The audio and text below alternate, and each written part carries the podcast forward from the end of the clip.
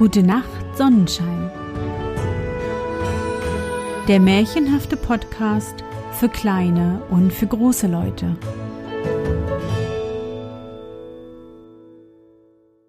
Hallo mein Sonnenschein, wie war dein Tag heute? Was hast du heute Schönes erlebt? Mein Name ist Anne und ich begrüße dich zur 56. Folge meines Märchenpodcasts. Lass uns zusammen in die wunderbare Welt der Märchen reisen und gemeinsam entdecken, was die Helden und Prinzessinnen auf ihren Abenteuern erleben. Bist du bereit? Dann kuschle dich fest in deine Bettdecke, nimm dein Lieblingskuscheltier in den Arm und wenn du magst, schließe die Augen und folge mir ins Märchenland.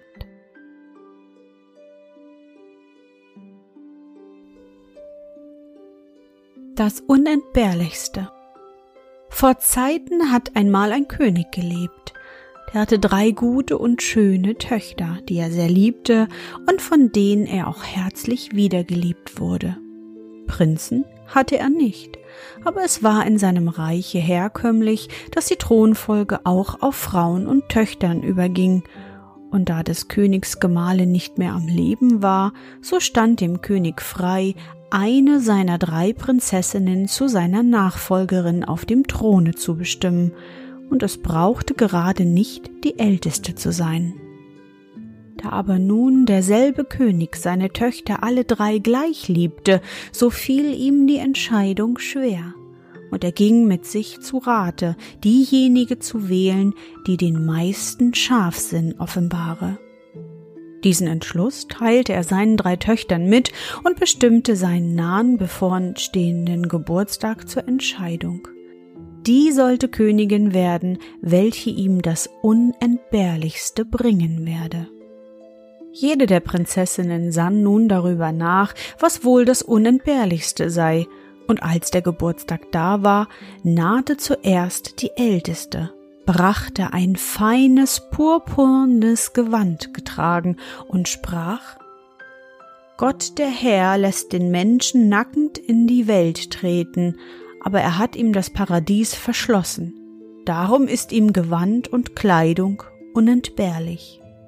Die zweite Tochter brachte auf einem goldenen gefüllten Becher liegend ein frisches Brot, das sie selbst gebacken, und sprach das Unentbehrlichste ist dem Staub geborenen Menschen Trank und Speis, denn ohne diese vermag er nicht zu leben, darum schuf Gott Früchte des Feldes, Obst und Beeren und Weintrauben und lehrte den Menschen Brot und Wein zu bereiten, die heiligen Symbole seiner Liebe.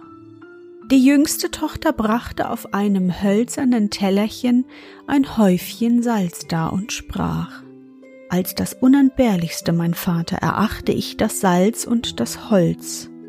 Darum haben schon alte Völker den Bäumen göttliche Ehre erwiesen und das Salz heilig gehalten. Der König war über diese Gaben sehr erstaunt und nachdenklich, und dann sprach er am unentbehrlichsten ist dem König der Purpur, denn hat er den, so hat er alles Übrige. Geht er seiner verlustig, so ist er König gewesen und ist gemein, gleich anderen Menschenkindern. Darum, dass du das erkannt, meine älteste geliebte Tochter, soll dich nach mir der königliche Purpur schmücken. Komm an mein Herz, empfange meinen Dank und meinen Segen. Als der König nun seine älteste Tochter geküsst und gesegnet, sprach er zu der zweitältesten. Essen und Trinken ist nicht allerweg notwendig, mein gutes Kind, und es zieht uns allzu sehr in das Gemeine herab. Es zeigt gleichsam die mittelmäßige Menge an, den großen Haufen. Gefällst du dir darin, so kann ich es nicht hindern, wie ich dir auch nicht danken kann für deine übel gewählte Gabe, doch für den guten Willen sollst du gesegnet sein. Und der König segnete seine Tochter, aber er küsste sie nicht. Dann wandte er sich zur dritten Prinzessin zu, die bleich und zitternd stand und ahnte, nach dem, was sie gesehen und gehört hatte, was kommen werde. Du hast wohl Salz auf deinem holzernen Teller, meine Tochter, sprach der König. Aber im Gehirn hast du keins, lebst aber doch, und folglich ist das Salz nicht unentbehrlich. Salz braucht man nicht. Du zeigst mir Bauernsinn mit deinem Salze an, nicht Königssinn, und am steifen hölzernen Wesen habe ich kein Wohlgefallen. Darum kann ich dir nicht danken und dich nicht segnen. Gehe von mir, so weit dich deine Füße tragen, gehe zu den dummen und rohen Völkern, welche anstatt den lebendigen Gott alte Holzklötze und Baumstöcke anbeten und das verächtliche Salz für heilig halten. Da wandte sich die jüngste Königstochter weinend von dem harten Vater ab und ging hinweg vom Hofe und aus der Königsstadt, weit, weit hinweg, so weit ihre Füße trugen.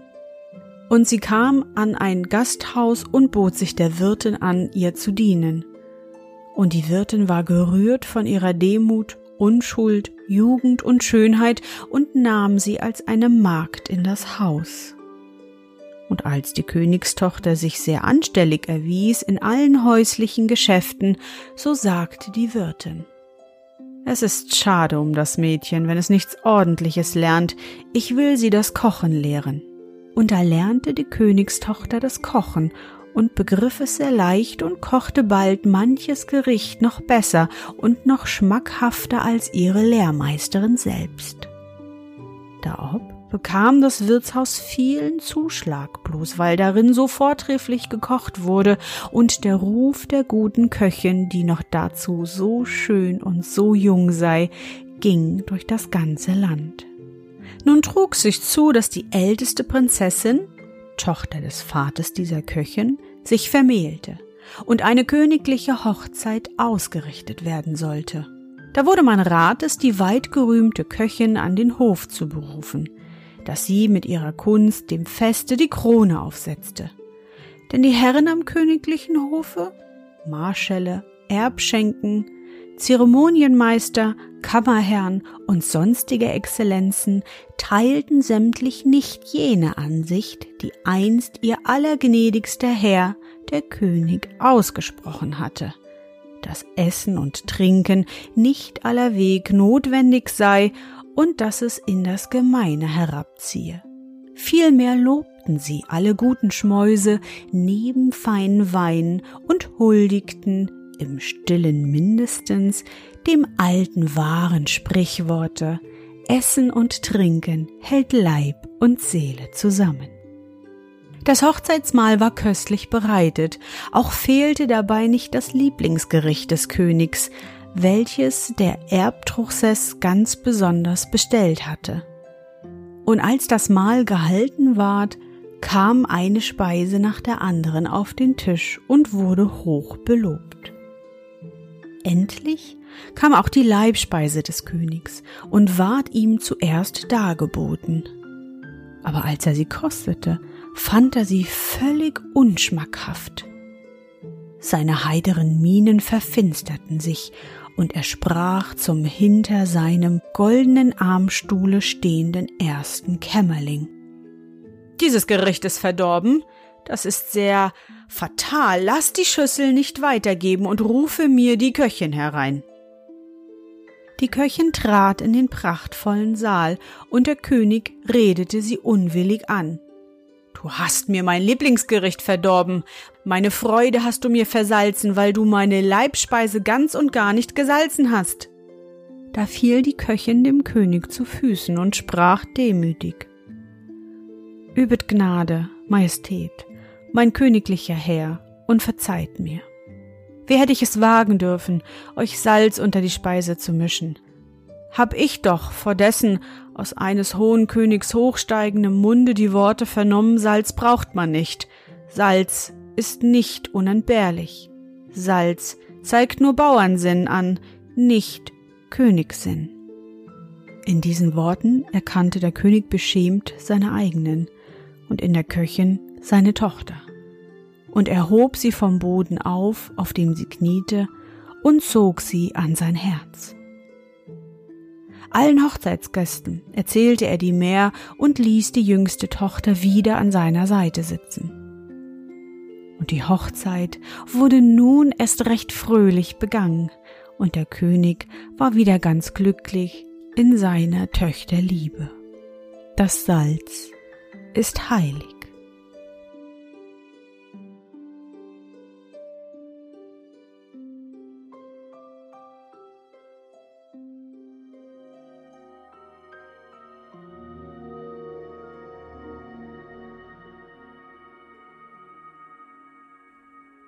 Na Sonnenschein, bist du noch wach?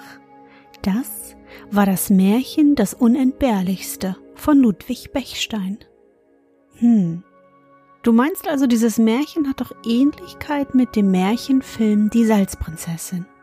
Mhm, da hast du recht. Als Vorlage zum Märchenfilm diente unter anderem das Märchen Prinzessin Mäusehaut von den Brüdern Grimm und das Märchen Salz ist wertvoller als Gold der tschechischen Schriftstellerin Bojana Nemcova. Bojana hat übrigens auch das wunderschöne Märchen Drei Haselnüsse für Aschenbrödel geschrieben. Ich hoffe, dir hat unsere gemeinsame Reise heute gefallen. Für mich war es wieder wunderbar und ich danke dir, dass du mich begleitet hast. Und bevor du nun die Augen schließt und in dein Traumland reist, möchte ich mit dir nochmal an dein schönstes Erlebnis heute denken. Was war es? Vielleicht warst du heute im Bahnhof und hast dir Züge und Lokomotiven angeschaut und dann ein kleines Picknick am Bahnsteig gemacht. Oder du durftest heute, weil du krank bist, ein paar deiner Lieblingssendungen schauen. Versuch dich daran zu erinnern.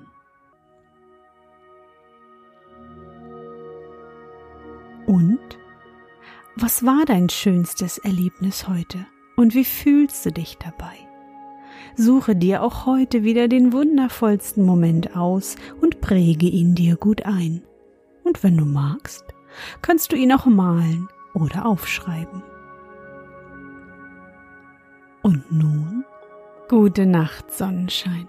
Schlaf gut und träum was Schönes. Wir hören uns bald wieder.